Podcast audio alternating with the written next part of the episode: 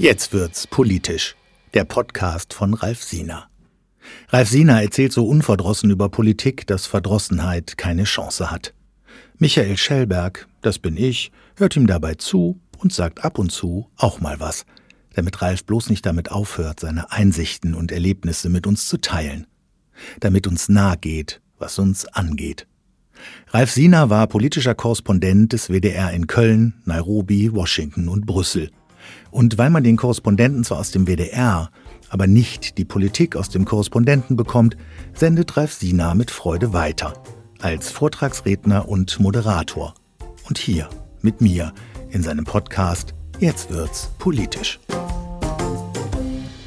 Lieber Ralf, heute ist der 20.09.2021, ein Montag. Am nächsten Sonntag wird gewählt.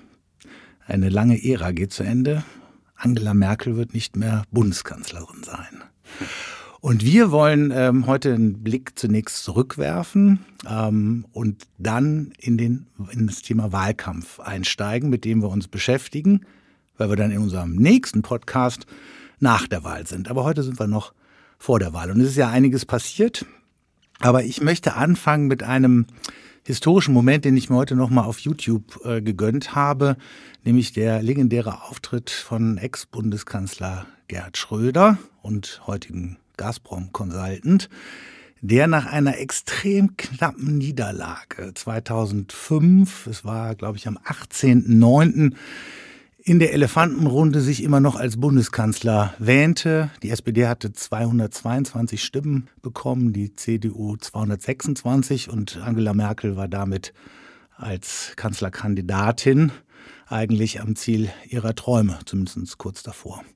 Und ich habe das mal transkribiert von YouTube, weil ich äh, diesen Ausbruch nach wie vor ganz, ganz hervorragend fand, weil äh, Schröder bis zum Schluss eigentlich der Meinung war, dass das junge Mädchen aus dem Osten, wie er glaube ich auch einmal sagte, mhm. niemals seine Nachfolgerin werde werden können.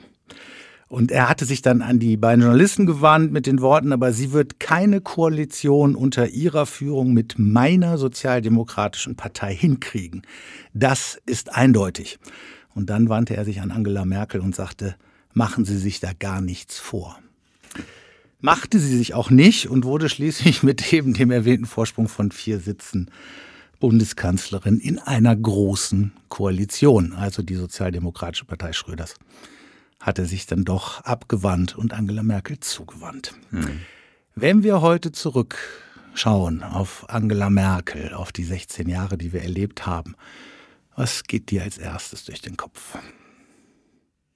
Mir geht als erstes der Witz und die Ironie, die sie haben konnte, durch den Kopf hinter den Kulissen. Sie gab sich ja immer extrem kontrolliert und dröge nach außen hin.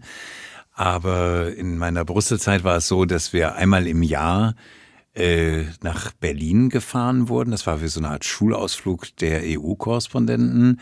Und der Höhepunkt dieser Berlin-Reise war dann, dass man ins Kanzleramt durfte und mit Merkel zusammensitzen und man sie da relativ unplugged erlebte sozusagen. Also eine vergleichsweise kleine Runde.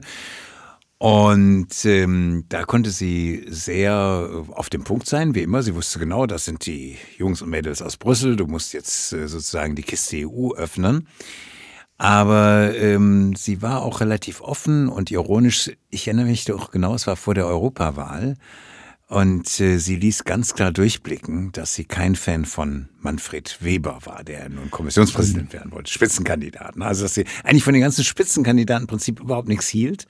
Und das sagte sie auch damals, ich will eigentlich eine Frau an der Spitze der EU-Kommission haben. So, also sie konnte da sehr outspoken sein und so um, schon ihre, ihre Sympathien und ihre Kritik durchblinzeln lassen und blicken lassen und war auch viel lockerer, als man sie sonst kennt. Ich muss sagen, ich habe sie erlebt auch in Washington in der Zeit mit großen Reden äh, vom US-Kongress, wo sie wirklich beeindruckt hat. Sie hat eine ganz große Rede später gehalten gegen Donald Trump in, in Boston, wo sie mit ihm abgerechnet hat, ohne ihn einmal beim Namen zu nennen. Also sie war auf der, auf der internationalen Bühne, auf der europäischen Bühne wirklich eine Figur, ohne die diese Bühne zum Teil nicht bespielbar gewesen wäre. Viele, äh, die über Sie sprechen, kritisch über Sie sprechen, stellen sich immer die Frage, was hat die Frau eigentlich letztendlich äh, hinterlassen? Was, was ist ihr Erbe? Du hast die, die große Weltbühne, die europäische Bühne auch angesprochen. Welche Ereignisse fallen dir ein, wo du sagen würdest, da hat sie sich besonders bewährt?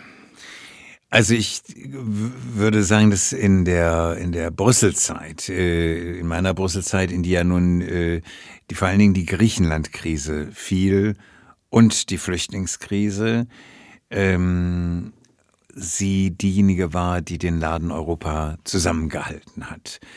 Sie hat die Griechenland Krise, Griechenland-Krise mitgemanagt und äh, Alexis Tsipras dazu bekommen, doch sich halbwegs an die Auflagen zu halten und so weiter und so weiter. Also dass Griechenland dann nicht den Euro verlassen musste, was Herr Schäuble teilweise ihr Finanzminister wollte. Also da war sie, glaube ich, als Krisenmanagerin hinter den Kulissen unverzichtbar und das ging ja Nächte durch in Brüssel. Ne? Es ist dann manchmal Pommes essen gegangen auf dem Place Jourdan, bei Maison Antoine und so weiter, wenn sie einfach mal eine Pause brauchte. Aber da war sie diejenige welche und später auch. Ich meine, als diese ganzen Risse aufkamen mit Orban, mit den Visegrad-Staaten, mit Osteuropa, war sie immer diejenige, die irgendwie noch die Gesprächsfähigkeit herstellte. Und ähm, also auf der Brüsseler Bühne, glaube ich, da war sie die, die Präsidentin Europas. Und ich weiß auch im Moment gar nicht, wie das weitergehen soll, wenn sie da nicht ist.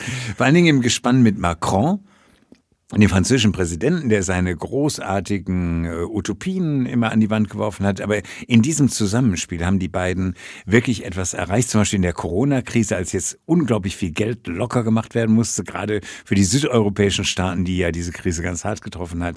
Da waren es Merkel und Macron, die da zusammengespielt haben, dass wirklich dieser Corona-Hilfsfonds zustande kam mit 750 Millionen, dass es eh einen EU-Haushalt gab.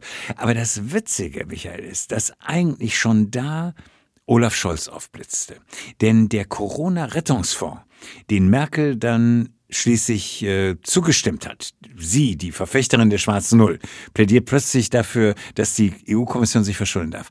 Vorbereitet worden war dieses Konzept schon von dem Finanzminister Olaf Scholz und Bruno Le Maire, dem französischen Finanzminister. Die beiden haben beim Ausbruch der Corona-Krise von vornherein gesagt, wir müssen was machen. Eurobonds ging nicht. Also wir einfach sozusagen äh, die, die südlichen Länder, den Club Med in der EU entschulden, wäre nicht verkaufbar gewesen. Aber es musste eine massive Hilfe her, sonst wäre die Gefahr gewesen, dass die EU auseinandergeplatzt wäre. So, und da waren es Olaf Scholz und Bruno Le Maire, die als erste dieses Konzept eines Corona-Hilfsfonds hatten, dass die Kommission sich vielleicht verschuldet. Und diesem Konzept hat sich Angela Merkel angeschlossen und hat es dann durchgesetzt. Die beiden hätten es alleine nicht, natürlich als Finanzminister, nicht machen können. Aber da blitzte im Grunde genommen schon in diesem Merkelschen Krisenmanagement in Sachen Corona die Stärke von Olaf Scholz auf. Äh, insgesamt muss ich sagen, in Brüssel wie gesagt, sie im Zusammenspiel mit Macron eine entscheidende Nummer, um auch gerade Osteuropäer und Südeuropäer und die Sparsamen, die Frugalen und die Ausgabefreudigen irgendwie noch zusammenzuhalten. Sicherlich ihre große Leistung. Und ich meine, man muss sich eins mal vor Augen halten.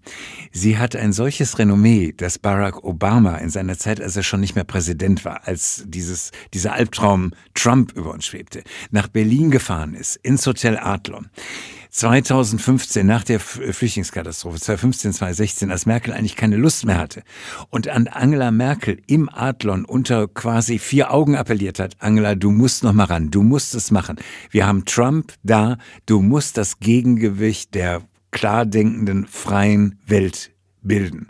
Und nach dieser Obama-Intervention hat sie sich dann auch entschlossen, nochmal anzutreten. Aber dass ein amerikanischer Ex-Präsident nach Berlin fliegt und sie bearbeitet, nochmal dieses Amt anzutreten, zeigt die Wertschätzung auf der internationalen Bühne. Aber du hast die Szene mit äh, Gerhard Schröder erwähnt, das muss man auch sagen. Schröder hatte was innenpolitisch riskiert, die Agenda 2010. Das war die letzte große Reformagenda der Republik, die erdacht wurde von vor über 20 Jahren. Also es ist über 20 Jahre her, dass so etwas initiiert wurde. Und das ist sicherlich der große negative Punkt von Merkel, dass sie zwar genial im Management der Weltkrisen war, aber bei Weib nicht so genial darin, diese, diese Reformanstrengungen der Bundesrepublik fortzuschreiben.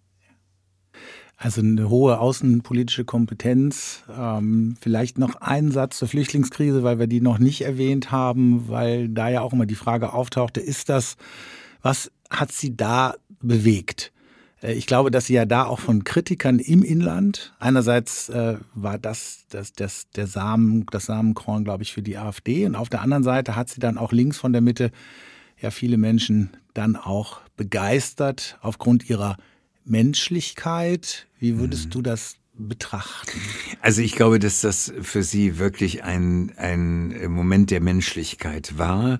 Sie, die ja sonst sehr taktierfreudig ist, ne, die gemerkt hat, Fukushima, große Atomkatastrophe, wir steigen aus, aus, aus der Atomkraft, es standen Wahlen an, Landtagswahlen, so. Aber in dem Fall war sie, glaube ich, überhaupt nicht irgendwie orientiert an, an der öffentlichen Meinung, sondern hat gedacht, ich kann die Grenze hier einfach nicht dicht machen.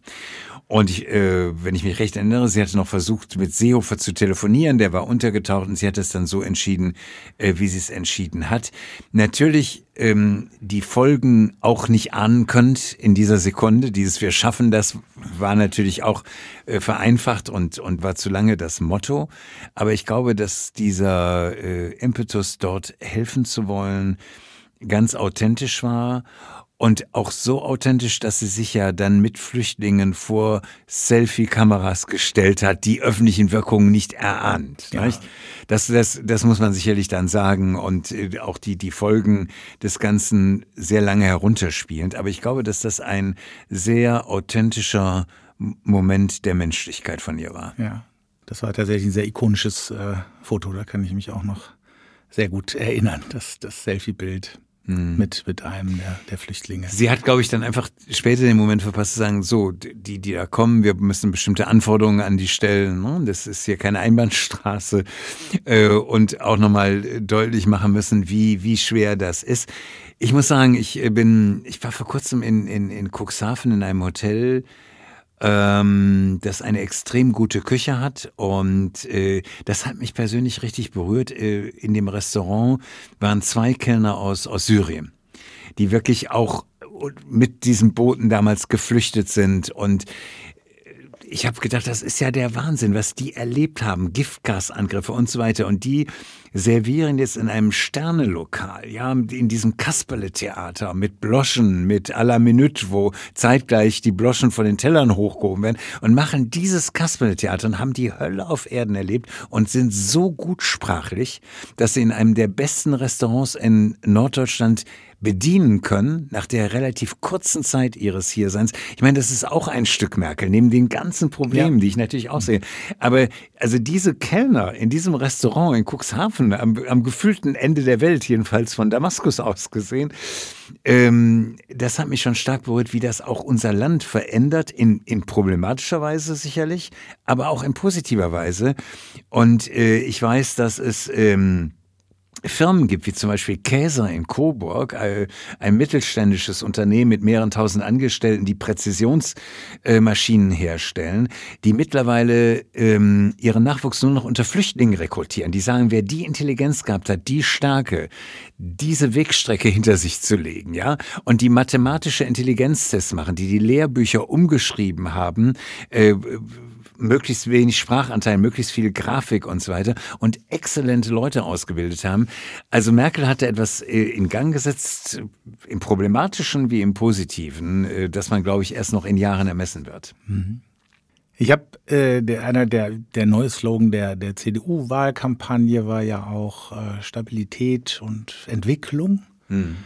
Ähm, das, das Stabile das dann ja oft auch als eine Form von Stillstand wahrgenommen worden ist, gerade im Innenpolitischen, äh, ist schon mein Gefühl, dass wir ein paar Baustellen in Deutschland haben, die es jetzt zu beheben gilt. Von daher danke für die Einblicke äh, zu Angela Merkel. Und äh, da sie aber ab nächsten Sonntag dann Geschichte sein wird und die Geschichte wird sie dann auf ihre Weise würdigen, ähm, widmen wir uns doch einfach mal der Gegenwart. Wie nimmst du eigentlich im Moment den Wahlkampf war. Der läuft ja schon ein bisschen länger. Ähm, viele sagen ja auch, aufgrund der hohen Briefwahlquoten ist er eigentlich schon zur Hälfte vorbei, äh, weil bis zu 40 Prozent geschätzt wird, der Menschen Briefwahl machen. Äh, aber irgendwie läuft er ja noch und gestern war das letzte Triell äh, so ganz spontan aus der Hüfte. Was würdest du, was, was würdest du sagen? Ich würde sagen, Thema verfehlt. Der Wahlkampf wärmt die alten Klassiker auf, die alle sicherlich äh, wichtig sind. Also äh, Hartz IV und äh, die Regelsätze dafür erhöhen. Äh, und dann natürlich dieser Mythos, die Rente ist sicher und wird irgendwie immer sicher bleiben und äh, wir müssen auch gar nicht so lange arbeiten. Das wird schon gut gehen. Die Reichen sollen mehr Steuern zahlen. Also es ist so klassische Klientelpolitik, wenn man so will. Ne? Also die, die, linken Parteien gucken und da haben wir sie doch, die Superreichen. Äh, und dann können wir doch da ein bisschen abkassieren, dann verteilen wir das um und dann geht es den Armen besser und all diese Geschichten. Und wenn man sich die Dramatik vor Augen führt, wenn man sieht, dass europäische Unternehmen und deutsche Unternehmen auf der Weltbühne eine immer geringere Rolle spielen. Ich habe also äh, für Statistikfreaks äh, mal rausgesucht, 2000 ähm, kamen noch 41 der 100 wertvollsten Unternehmen aus Europa. Heute sind es noch 15. Wenn wir uns angucken, börsennotierte Unternehmen, SAP ist das wertvollste DAX-Unternehmen. SAP ist ein Zwerg im Vergleich zu Microsoft. Das heißt, auf der internationalen Bühne da verlieren wir immer mehr den Anschluss. Nicht? Äh, Höttges, der Chef von der Telekom, sagt also, die, die, die erste Halbzeit, die haben wir völlig verplempert und in der zweiten liegen wir auch schon im Rückstand.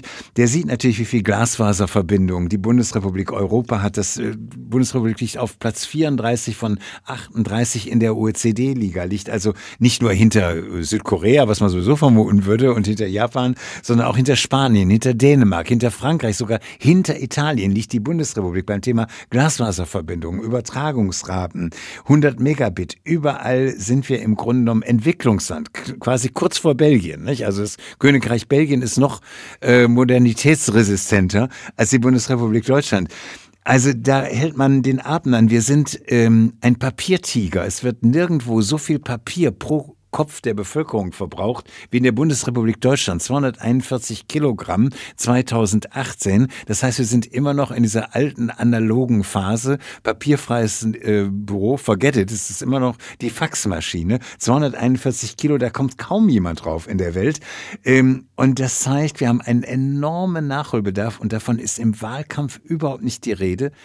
Und ich habe das, ich verstehe das nicht, dass Laschet zum Beispiel, der so in der Defensive ist, nicht versucht hat, dann über diese Flanke Scholz anzugreifen. Laschet, der sich Modernisierung als ähm, Worthülse auf die Fahnen geschrieben hat. Mhm. Aber das mal zu füllen und zu sagen, Freunde, wir sind dabei, den Anschluss bei künstlicher Intelligenz zu verpassen, beim Internet der Dinge, obwohl unsere Firmen so arbeiten. Und das ist existenziell. Und wenn wir all die Wohltaten des Herrn Scholz bezahlen wollen und der Grünen und der Linken und wer da noch alle die Regelsätze erhöhen will, dann müssen wir wettbewerbsfähig bleiben. Und das ist in Gefahr. Ich verstehe nicht, wieso in diesem Wahlkampf so wenig darüber gesprochen worden ist. Danke für diese ja, sehr lebendige äh, Einschätzung. Vielleicht ähm, zum Personal, wo wir jetzt gerade schon bei den Kanzlerkandidatinnen waren. Ähm, Im letzten Triell waren es ja noch drei. Ähm, Annalena Baerbock ist ja in den Umfragen eigentlich ziemlich zurückgefallen. Viele haben ja auch gesagt, na gut, warum ist die eigentlich noch dabei? Aber die Grünen waren ja eine Zeit lang doch auch über 20 Prozent in den Umfragen. Das wäre jetzt nochmal ein eigenes Thema, ähm, mhm. was, was Umfragen eigentlich auch mit den Wahlen machen und auch die Briefwahlen mit den Wahlen machen. Da gibt es ja auch nochmal ganz konkrete Effekte. Wir haben Armin Laschet, der aus meinem Gefühl heraus so ein bisschen äh, das Gefühl, ja, wir gewinnen die Wahl ja irgendwie sowieso. Die SPD mag den Scholz zwar da als ersten Kanzlerkandidaten aufgestellt haben. Und da kommt mir jetzt noch mal in den Sinn, was du äh, vorhin auf der europäischen Ebene gesagt hast. Wie kann es denn passieren, dass jemand, der dann auf der europäischen Ebene im Hintergrund so eine gute Figur macht, dann von der Konkurrenz eigentlich so maßlos unterschätzt wird? Ähm, und äh, nur das sehr unangemessene Lachen von Armin Laschet im Rahmen der Hochwasserkrise kann es ja dann auch nicht gewesen sein. Warum ist dieser Olaf Scholz, den eigentlich dann keiner auf der Rechnung hatte und auch die SPD als Partei, jetzt eigentlich schon der gefühlte Sieger? Ich glaube, Scholz, äh, Scholzens Physiognomie ist eine ideale Projektionsfläche. für Solidität, äh, dieses kantige, die, die noch vorhandenen Haare kurz, also dieses klar erkennbare Profil, das Wortkarge, aber das wenige immer wiederholend, Respekt, Mindestlohn, 12 Euro, Renten sichern, das gräbt sich ein und das ist ein ideales Zusammenspiel von einfachen, klaren Formeln und einem klaren Gesicht und einem kantigen Kopf. Und ich finde Laschets Gesicht und Physiognomie als Projektionsfläche sehr viel schwieriger. Er versucht Entschlossenheit, Entschiedenheit, Aufbruch in die Moderne ähm, zu verkörpern, aber sein Gesicht spiegelt das nicht und sein Habitus und seine Rhetorik und das, was er sagt, auch nicht. Er hat bisher für mich keine einzige erkennbare Idee. Kein Punkt, was für mich irritierend ist. Warum ist er nicht hingegangen und, oder warum geht er nicht hin und sagt, wir haben das Stahlwerk von Thyssen in Duisburg und wir wollen das grün machen und wir in NRW sind vorne und wir werden mit grünem Wasserstoff dieses Stahlwerk von ThyssenKrupp in Duisburg weltweit zu einem Modellfall machen. Auch wenn wir 3000 Windräder brauchen, um die Energie zu erzeugen, die bisher ein Hochofen erzeugt. Auch wenn wir Solarpaneele bis theoretisch in den Irak verlegen müssen, um so viel Solarenergie zu bündeln. Wir werden das schaffen. Ich war europäischer Abgeordneter. Ich kenne die von der Leyen. Die hat auch das Ziel Klimaneutral neutral. Und ich werde das als CDU in der Tradition von Klaus Töpfer, ehemals Umweltminister, machen. Nichts, gar nichts. Ich verstehe das nicht. Gibt es keinen in seinem Team, der ihm das aufschreibt? Hat er nicht die ehemalige Chefredakteurin der Bildzeitung, die ihm das in, in, in, plausiblen Formeln formulieren könnte? Also ich bin da äh, wirklich verblüfft. Ja, ich war auch gestern noch auch, auch tatsächlich verblüfft, weil es Scholz ja sehr gut gelingt, äh, die Rolle des redlichen Sozialdemokraten zu spielen. Du hast das Respektthema erwähnt. Also gestern ging es auch viel um Würde. Also es geht halt um ganz, ganz große moralische Begriffe, die momentan die Diskussion beherrschen. Ähm, ich habe heute noch mal nachgegoogelt ähm, und mit einem Freund gesprochen, der mich auch noch mal darauf hinwies. Der sagte, ja, äh, interessanterweise war Scholz damals unter Schröder ja Generalsekretär, als die Hartz-IV-Reformen verabschiedet worden sind, die ja auch mit einer ganz knappen Mehrheit nur auf dem SPD-Parteitag, ich glaube von 51 Prozent äh, der Delegierten entschieden worden sind. Das wären ja alles Angriffspunkte, wenn man das mal wahlkampftechnisch, äh, taktisch sich betrachtet, mhm. wo man sagen kann, es ist ja spannend, Herr Scholz, wie Sie jetzt hier die ganz, das ganz große soziale Besteck auspacken, aber waren Sie nicht eigentlich damals derjenige, der die Hartz-IV-Reform mit angeschoben hat? Es sind so viele Widersprüche und ich würde auch sagen, viele Steilvorlagen die Laschet da an der Stelle eigentlich nicht über die Bühne bekommt. Ja, auch, auch äh, genau, wo du das ansprichst, zum Beispiel Mindestlohn. Nicht? Also wenn Scholz sagt, ja, 12 Euro sind doch gar kein Problem. Wir hatten damals 8,50 Euro bei der Einführung, da haben auch alle krakeelt, das ist nicht zu schaffen, war doch alles völlig easy. Aber sind 12 Euro wirklich so easy? Jetzt nach Corona zum Beispiel äh, im Gastronomiegewerbe, ist das so einfach, da äh, 12 Euro Mindestlohn zu zahlen? Also ich denke, es gibt da äh, Gaststättenbetreiber, die, die nicht wissen, wie sie das so einfach bezahlen sollen. Und das wenigstens mal in Frage zu stellen und zu sagen, insofern ist es wichtig, dass die Gewerkschaften da ein Wort mitzureden haben.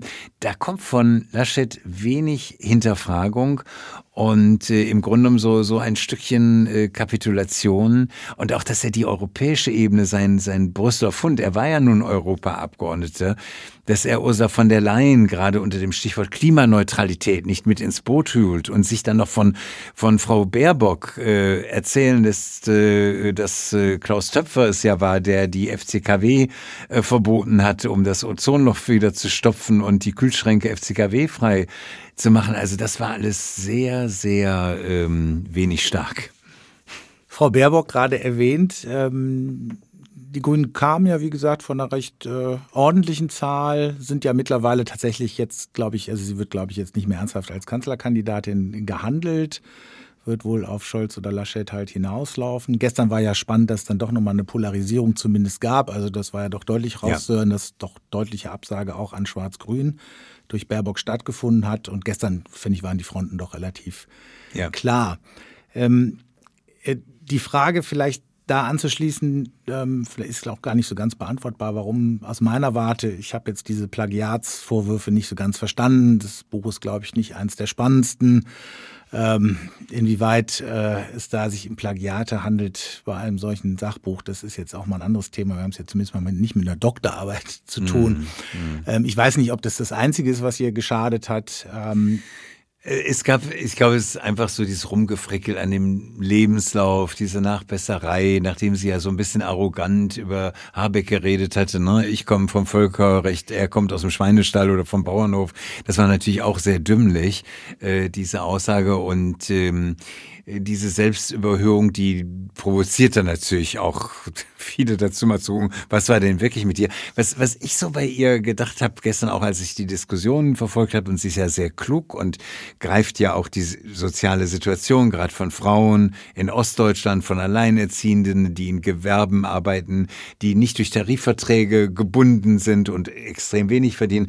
Was ich interessant fand, dass sie selber immer ganz geschickt mit den Finanzen jongliert hat. Nicht? Also sie hat als Grünen vor Vorsitzende sich eine Prämie bezahlen lassen, wie ich das sonst äh, mehr aus dem Fußball kenne, nach dem Motto, super, ne, hast gewonnen. Also nach der Europawahl, bei der die Grünen stark abgeschnitten haben, hat sie sich Prämie zahlen lassen, mehrere tausend Euro. Und insgesamt mit ihrem ganzen Prämien- und Corona-Zulagen, wo ich mich auch frage, warum hat sich Frau Baerbock eine Corona-Zulage zahlen lassen? Für was denn? Dass sie weniger reisen musste oder wofür?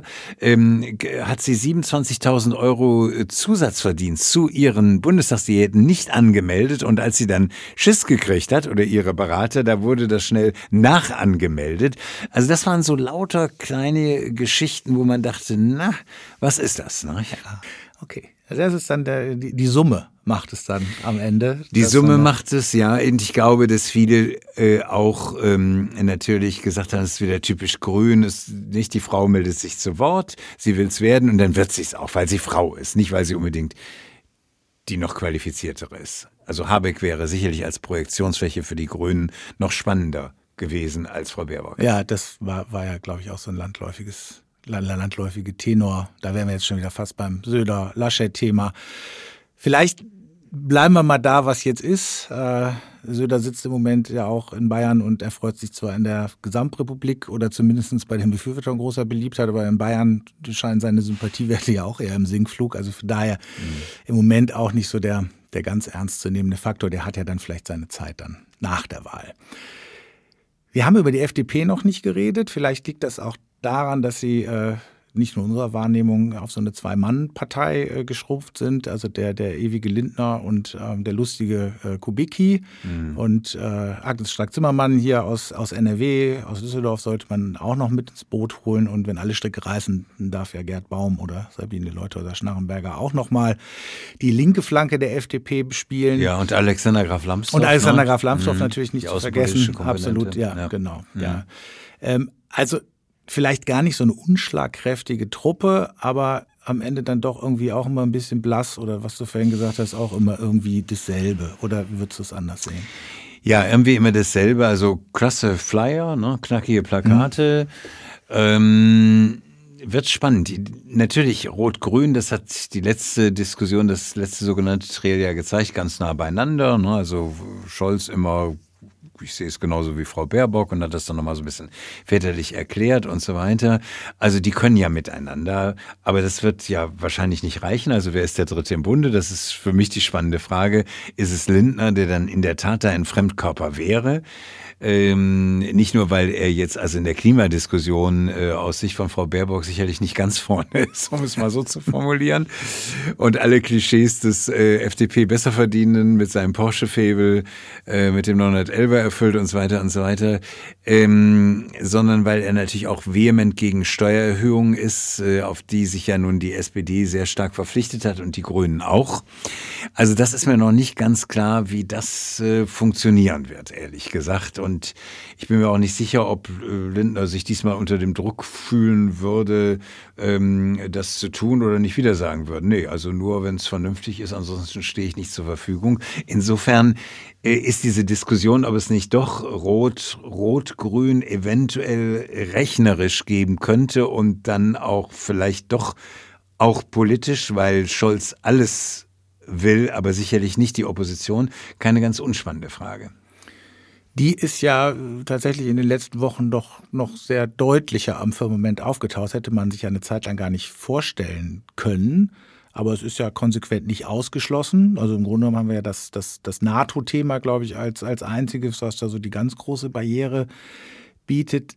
Was wäre dein Ausblick? Was würde das für Deutschland bedeuten? Wir haben ja jetzt äh, so, eine, so nicht mehr Freiheit statt Sozialismus, wie wir es mal unter Kohl hatten.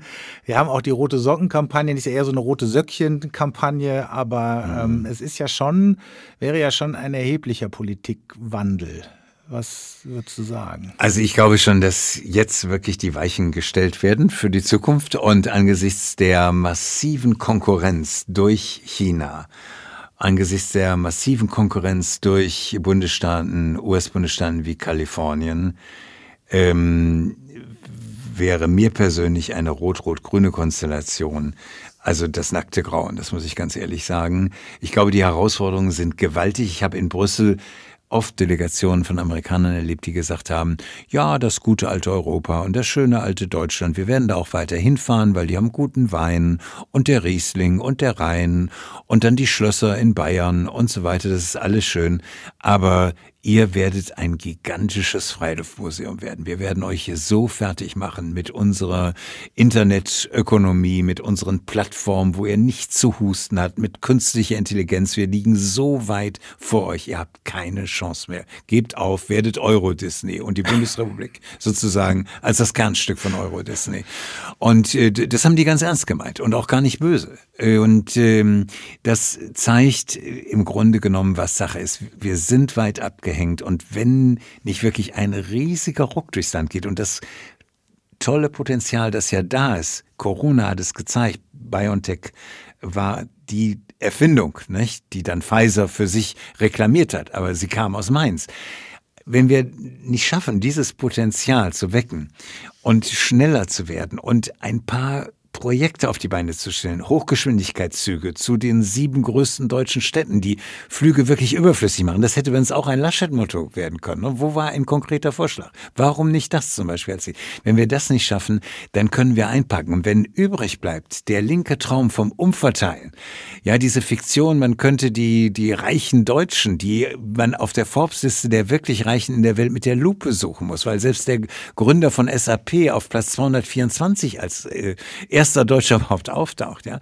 Wenn das sozusagen die einzige Fantasie ist, diese Umverteilungsgeschichte und nicht die, wie wir wirklich ähm, künstliche Intelligenz in Deutschland vorantreiben, dass die Forschung, die dazu da sind, die Digitalisierung vorantreiben, die Schulen nach vorne bringen, die Bildung äh, akzentuieren und Modellprojekte gerade für den Klimaschutz stemmen, Stahlwerke grün machen, Hochgeschwindigkeitszüge. Äh, Firmen wie BASF, die über neue Wege der Chemieproduktion nachdenken, die nach vorne bringen. Wenn das nicht geschieht, sondern äh, eine, sozusagen ein Linkskartell an die Macht käme, dann wäre, glaube ich, die Wettbewerbsfähigkeit Deutschlands in großer Gefahr. Insofern ist die Wahl, der Wahlkampf war oft so Pippi Langstrumpf und Kasperle-Theater. Wir malen uns die Welt so, wie sie uns gefällt. Aber im Grunde genommen geht es um eine sehr ernste Geschichte. Es geht um den zukünftigen Stellenwert Deutschlands und damit um den Stellenwert Europas. Denn Deutschland ist die viertgrößte Volkswirtschaft der Welt, ist die größte innerhalb der EU. Wenn die beginnt zu schwächeln und abgehängt zu werden durch China, durch Amerika, durch Indien, dann Gnade uns allen, äh, Gott oder wer auch immer. Und insofern ist das, glaube ich, jetzt diese Zeit. Und egal welche Reden man liest, ob von Christian Sewing von der Deutschen Bank, der ein sehr aufgeklärter Typ ist und die Deutsche Bank umgekrempelt hat und wieder auf den Gewinnkurs gewartet, oder Bruder Müller, den CEO von BASF, wer, ähm, wer diese Leute, die auf der Weltbühne spielen müssen, liest, der sieht, welche Gefahren die auf kommen sehen, gerade durch diese China-Konkurrenz, durch das Abgehängtwerden äh, durch Amerika, durch Indien und andere. Und äh, insofern ist die Lage viel ernster, als wir es uns vormachen. Wir sitzen in unserer mittelständischen Landschaft, wir haben unsere Carports, unsere Eigenheime, es ist alles wunderbar, aber im Grunde genommen sind das die Verdienste der Vergangenheit. Und die Verdienste der Zukunft müssen noch erarbeitet werden. Mhm. Mir ging gerade durch den Kopf, wir haben ja bei unserem letzten Gespräch über deinen äh, Mentor gesprochen. Friedhelm Hengsbach. Friedhelm Hengsbach. Mhm. äh, der ja nicht nur Sozialethiker und Theologe war, sondern auch Ökonom. Hm. Was meinst du denn, und wo du ja auch gesagt hast, er kommt aus einer eher linkeren Ecke, ähm, wie würde der denn heute da drauf schauen. Der würde die Haare, äh, der würde die Hände über dem Kopf zusammenschlagen, über das, was ich gerade gesagt habe. Was ist denn aus dem Ralf Sina geworden, der damals doch auch so links war und immer an meiner Seite war. Also der wäre sicherlich äh, äh, entsetzt und ähm, würde den Akzent sicherlich äh, anders setzen und würde aufzählen, wie wenige Prozent Menschen in Deutschland wie viel Prozent besitzen und welche Verpflichtung daraus erwächst äh, etc. pp. Aber ich glaube, der, der Gedanke der Gerechtigkeit und der Gleichheit ist ein faszinierender. Aber Leistung entsteht nicht durch Gleichheit. Das ist das Fatale. Und äh, wenn, wenn Freiheit wirklich meint, dass alle dasselbe, dann, dann führt das, führt das in die äh, in eine ganz problematische Richtung. Und ich glaube, es, es tobt ein unglaublicher Systemwettkampf, gerade zwischen China und der freien Welt. China, das für sich reklamiert, pass mal auf, euer Begriff von Menschenrechte ist von vorgestern. Unser, unserer Diktatur digital-diktatorischer ist der moderne Begriff, denn entscheidend ist, dass der Gesellschaft als Ganzer besser geht und der chinesischen Gesellschaft geht es besser. Schminkt euch eure äh, humanistische Romantik des 19. Jahrhunderts ab. Wir sind der Erfolg. Und gerade vor diesem Hintergrund, dass ein Systemwettkampf tobt und dass China sich als das bessere Modell anpreist und in Afrika ja kopiert wird und überall versucht einzudringen. Gerade vor dem Hintergrund ist es so wichtig, dass wir nicht abdriften und dass wir den Sprung von der analogen Industriegesellschaft in die Digitalgesellschaft schaffen. Ich finde, das ist das A und O und vor dem Hintergrund verblasst für mich äh, vieles andere. Das bringt mich nochmal zu einem Satz von Pippi Langstrumpf, der nämlich auch ganz schön ist. Nicht nur wir machen uns die Welt so, wie sie uns gefällt, sondern Pippi hat auch mal gesagt, das haben wir noch nie so gemacht. Also bin ich mir ganz sicher, dass wir es schaffen werden. Genial. Wir gucken jetzt nochmal oder wir machen nochmal ein bisschen Kaffeesatz lesen, weil am Sonntag wird ja nun gewählt. Und äh, mit Pippi Langstrumpf und ohne und auch im letzten Triell wurde ja auch noch ein äh, Mickey Maus Heft aus der, aus der Tasche gezogen. Also wir sind äh, ja sowieso sehr stark gerade im Kinderbuch- und Comic-Bereich. Wir haben sehr viele KinderreporterInnen erlebt. Also ähm, eine gewisse Lust äh, an der kindlichen Sicht auf die Welt und da die Kinder unsere Zukunft sind, vielleicht auch ein wichtiger Blick. Äh, den haben wir ja momentan sehr allumfassend. Jetzt versuchen wir uns mal ein bisschen an Kaffeesatzleserei, weil du wirst, wie gesagt, am nächsten Sonntag ab 21.15 Uhr im internationalen Spätshoppen auf Phoenix zu sehen sein mit äh, drei internationalen KollegInnen. Und äh, das wird ja eine sehr spannende Runde, weil ihr dann schon ein bisschen mehr wisst als wir heute. Ähm, wir haben, äh, haben keine Wetten abgeschlossen. Ähm, wir gehen noch nicht bei Bet und Win oder beim englischen Buchmacher. Aber äh, wenn du 100 Euro setzen würdest, auf welche Parteienkonstellation würdest du setzen? Ach du lieber Gott. Frage lag so nah. Hui, hui, hui, hui, hui, hui. Ähm, also nach, nach heutigem Stand äh, denke ich, dass äh, die Ampel nicht unwahrscheinlich ist. Also Olaf Scholz als Kanzler in Kombination mit Baerbock und in Kombination mit der FDP halte ich im Moment, vielleicht ist es auch dann mein Wunschdenken unter den gegebenen Umständen und der Laschet-Schwäche, ähm, halte ich für, für wahrscheinlich. Ich ähm, hoffe, dass ähm, Scholz nicht wenn es hart auf hart kommt, diesen Deal mit der Linkspartei macht, der sicherlich irgendwo möglich wäre, dass die ihre NATO-Position einfrieren. Und ansonsten ist man sich ja in vielen Punkten einig, was Steuererhöhung angeht, Rentensicherung angeht, Erhöhung der, der Hartz-IV-Sätze, äh, wie immer sie dann heißen, Bürgergeld oder, oder wie auch immer. Also das hoffe ich, dass das nicht ist. Ähm, Schwarz äh, in Kombination mit Grün und Gelb sehe ich gerade auch nach der letzten Diskussion mit Baerbock als sehr, sehr schwierig, muss ich sagen. Also ich glaube, dass die Zeit für die Ampel da ist. Und dann wird es natürlich sehr, sehr spannend werden. Was macht Lindner mit seinem Nein zur Steuererhöhung? mit seinem Nein zu, zu Verboten, Verbot des Verbrennungsmotors ab 2030 zum Beispiel, etc. pp. Aber das scheint mir im Moment äh, die, die wahrscheinlichste Möglichkeit. Theoretisch natürlich auch eine GroKo unter umgekehrten Vorzeichen, also Scholz als Kanzler und wer immer dann Laschet nachfolgt, sozusagen als Co-Pilot und Vizekanzler. Hm, ich glaube nicht angesichts der GroKo-Müdigkeit in der Bevölkerung, äh, dass man das anstrebt. Ich glaube, das wäre, das ist fast ähnlich tabu wie die Zusammenarbeit mit der Linkspartei. Danke für deine Einschätzung. Jetzt könnte ich mich ja anschließen, das wäre ja langweilig. Also sage ich, wir haben 40 Prozent unentschlossene Wähler. Deutschland ist ein Land, das zwar Veränderungen gerne im Mund führt, aber am Ende machen dann doch wieder alle ihr Kreuz bei der Stabilität. Ich glaube, dass Armin Laschet am Ende doch die Nase vorne haben wird. Und ich glaube nicht, dass es eine GroKo geben wird. Also setze ich darauf, dass Armin Laschet zusammen mit den Grünen und der FDP dann die sogenannte Jamaika-Koalition bilden wird. Mhm. Ähm, wir lassen uns überraschen. Ähm, wir müssen ja nicht über 100, um 100 Euro wetten, aber wir wetten auf jeden Fall um vielleicht ein Abendessen oder so. Abendessen, guter Wein. Ne? Ja, ja, ja, also das, da, da bin ich immer für zu haben. Mir wäre diese, ähm, diese Variante übrigens auch sehr sympathisch, muss ich sagen. Und ich glaube, äh, dass Laschet ein sehr schwacher Wahlkämpfer ist und ein sehr schwacher Diskutant, aber vielleicht als Kanzler stärker als als Kanzlerkandidat. Wir lassen uns überraschen. Tun Lieber wir. Ralf, vielen Dank. Äh, ich fand es äh, sehr anregend. Es war auf jeden Fall äh, so, die ganze Wahlkampfmusik war da irgendwie drin. Wir haben, wir haben alles hin und her überlegt. Wir waren am Anfang mit Angela Merkel noch am ruhigsten und danach ähm, haben wir alles von rechts nach links ge ge gewälzt. Das fand ich gut. Und äh, jetzt lassen wir uns mal alle überraschen, wie es denn am Sonntag dann wirklich ausgeht.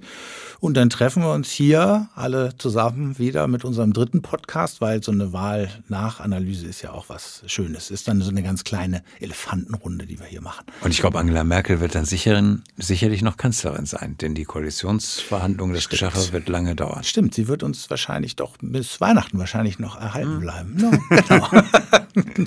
In diesem Sinne, lieber Ralf, es hat mir großen Spaß gemacht. Wir hören uns wieder und ähm, ja, alle da draußen hoffentlich auch. Danke, Danke Michael. War Danke. klasse mit dir.